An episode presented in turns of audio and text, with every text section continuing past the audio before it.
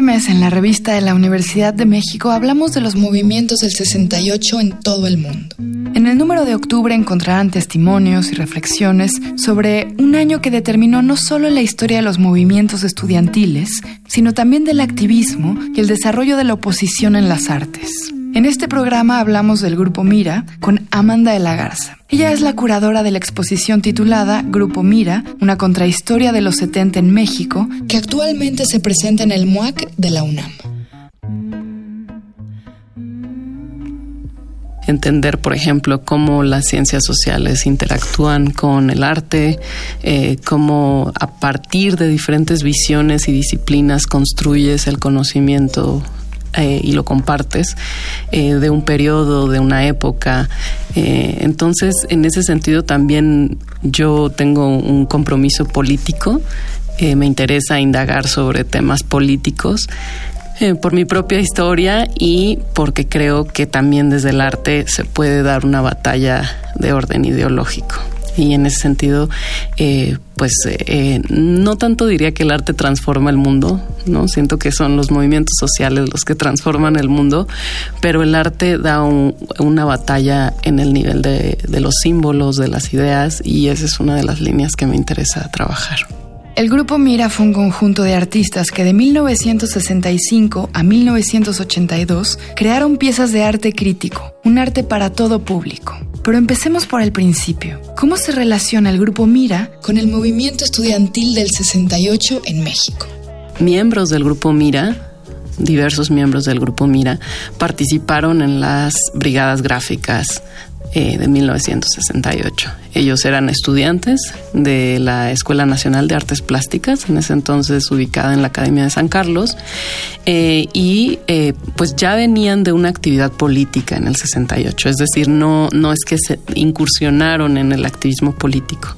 Y también en términos artísticos venían de otros grupos dispersos entre sí, ¿no? Grupo 65, nuevos grabadores, que de alguna manera estaban pensando el grabado de una manera diferente, es decir, había un componente de experimentación plástica y por otro lado también eh, participaron en la huelga que hubo en la UNAM en los años 60 eh, y eh, en, el cambio de, de la dirección de la Escuela de Artes Plásticas. Entonces digamos que había un antecedente de organización estudiantil y de organización artística en donde tenían diversos intereses eh, eh, de crear nuevos tipos de arte, de romper, digamos, con una tradición del arte en México. Y eso también se vierte o tiene su punto más álgido en 1968.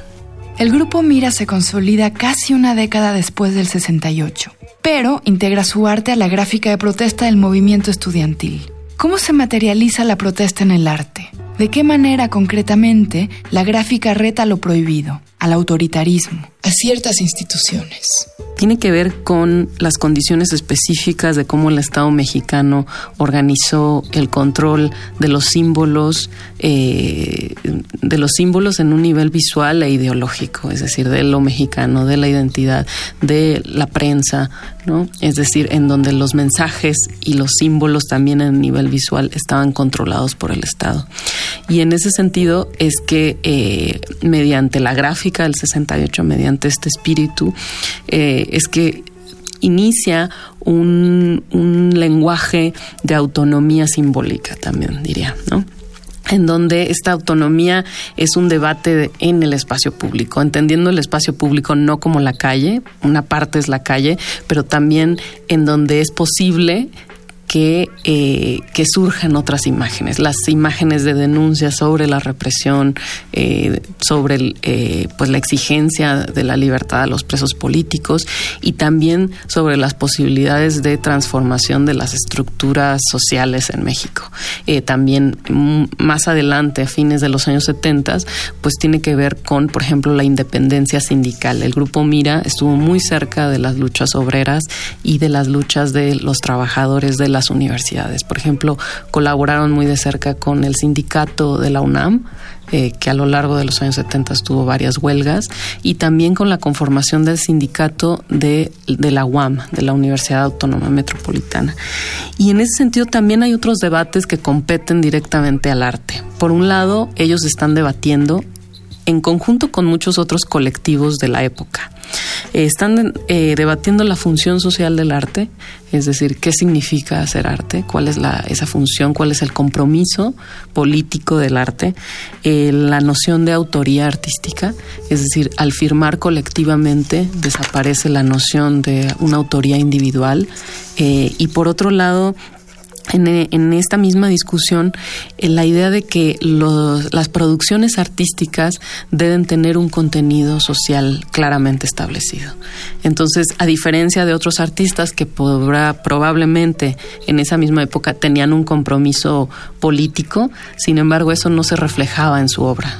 Eh, es decir, su obra era de otro tipo, abstracta, pintura abstracta, eh, los contenidos de la obra no eran políticos. En cambio, para el grupo Mira y para otros grupos, Grupo Proceso Pentágono, Taller de Arte e Ideología, Grupo Suma, eh, bueno, un sinfín de, agrupaciones, eh, era importante que tuviera contenido político.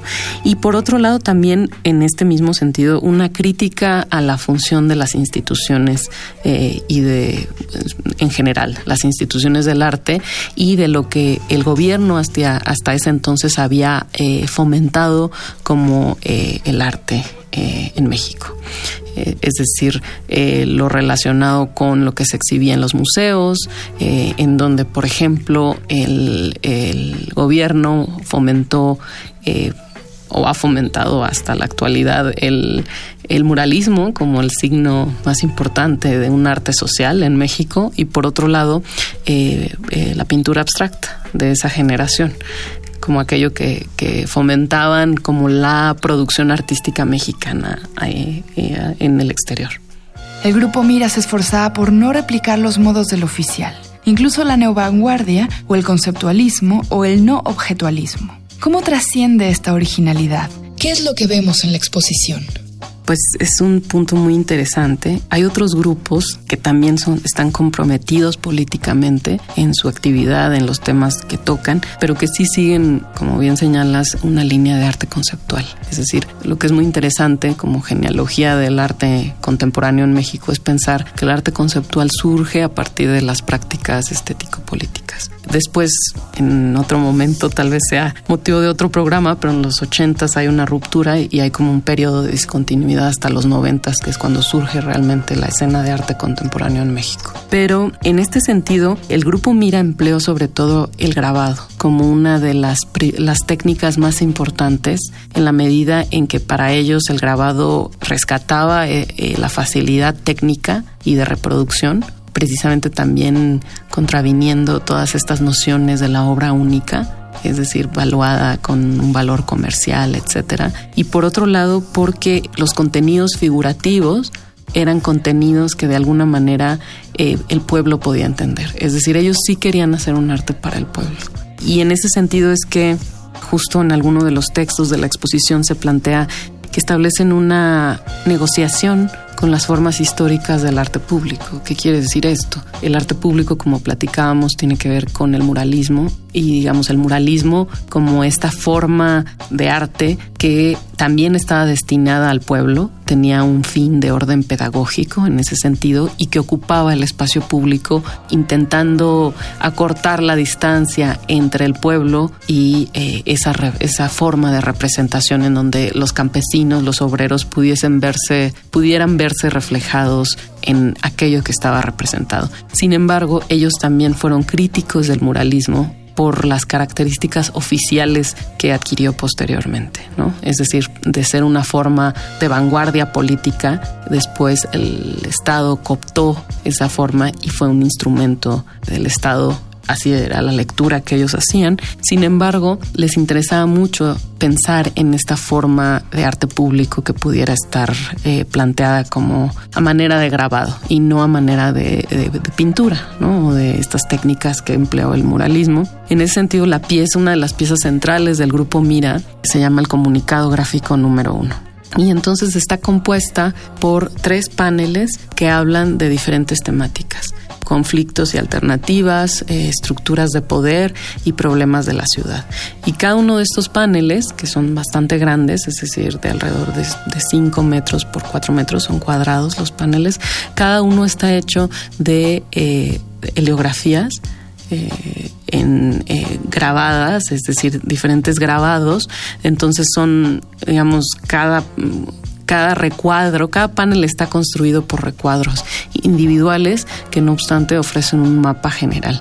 Y entonces, ¿qué es lo que se representa ahí? Por ejemplo, eh, el momento de el, eh, en, el que lo hacen, en, o sea, en, fines de los años 70, inicio de los 80, eh, la, la presidencia de la República, el presidente, en ese momento López Portillo, el charrismo sindical, es decir, las estructuras de poder, ¿no? El ejército, la represión, etcétera. Luego conflictos y alternativas, pues es la independencia sindical, eh, también los movimientos estudiantiles y sociales, y hacen una especie de cartografía, una radiografía eh, a partir de medios gráficos eh, que de alguna manera tiene este cometido eh, de orden ideológico. A 50 años del 68, ¿qué despierta el arte del grupo Mira entre nosotros? ¿Qué nos queda por entender? Por ejemplo, hay una producción del grupo Mira que ya está de manera incipiente en la gráfica del 68, que tiene que ver con la influencia del pop en los contenidos de gráfica de orden político. Es decir, siempre se ha considerado que el pop era pues mucho más vinculado a la sociedad de consumo, superficial, banal, es decir, Andy Warhol reproduciendo la sopa Campbell o haciendo estos dibujos solarizados de, eh, bueno, no dibujos, pero estos, estas imágenes solarizadas de héroes revolucionarios como eh, Mao Zedong o es decir, como una especie de banalización y de infinita reproducción de la imagen. Sin embargo, vemos que en América Latina y los integrantes del Grupo Mira en los años 70 son un testimonio de eso, el pop tiene características de orden político. Y eso es una nueva línea de investigación. Yo diría que otra línea de investigación importante que espero que alguien desarrolle en un futuro es la importancia que en el caso específico Grupo Mira tuvo en la historia del diseño gráfico en México. Es decir, ellos trabajaron mucho con estos medios como son el cartel, que tienen fines también comunicativos y no solo artísticos, y que además varios de los artistas del grupo Mira fueron después profesores de diseño gráfico en las escuelas de diseño de Limba en los años 80, con toda esta influencia y experiencia y expertise en la producción de medios gráficos, en la serigrafía, offset, editorial, es decir, y que para mí representa una historia paralela al diseño gráfico y que no necesariamente se ha contado, porque quiere decir que quienes son los diseñadores gráficos que tienen alrededor de 40, 50 años, probablemente muchos de ellos se formaron con algunos de estos artistas. Entonces esa es una historia también a revisar, interesante, ojalá alguien lo haga en el futuro. Y en ese sentido también la historia de, de los grupos, de estos colectivos artísticos, Llegamos al fin del programa. La exposición Grupo Mira, una contrahistoria de los 70 en México, se puede ver ya mismo en el MUAC en el Centro Cultural Universitario. Estará abierta al público hasta enero del 2019. Para leer más sobre Movimiento 68, les recomendamos el dossier gráfico sobre la obra Muerte sin fin de Arnulfo Aquino y el artículo La virtud de estar en contra de Anemilia Felker. Ambos textos se encuentran en el número de este mes de la revista de la Universidad de México. Consúltenla en el sitio web www.revistadelauniversidad.mx, en Twitter y en Facebook como arroba revista-unam y escríbanos sobre este programa a arroba shubidubi. Gracias a Yael Vais, Miguel Alvarado y Andrea González. Yo soy Elvis Liceaga, hasta pronto. Este programa es una coproducción de la Revista de la Universidad de México y Radio UNAM. En el papel. En la pantalla. En las ondas. Y en la web. La revista de la universidad abre el diálogo. Radio UNAM. Experiencia sonora.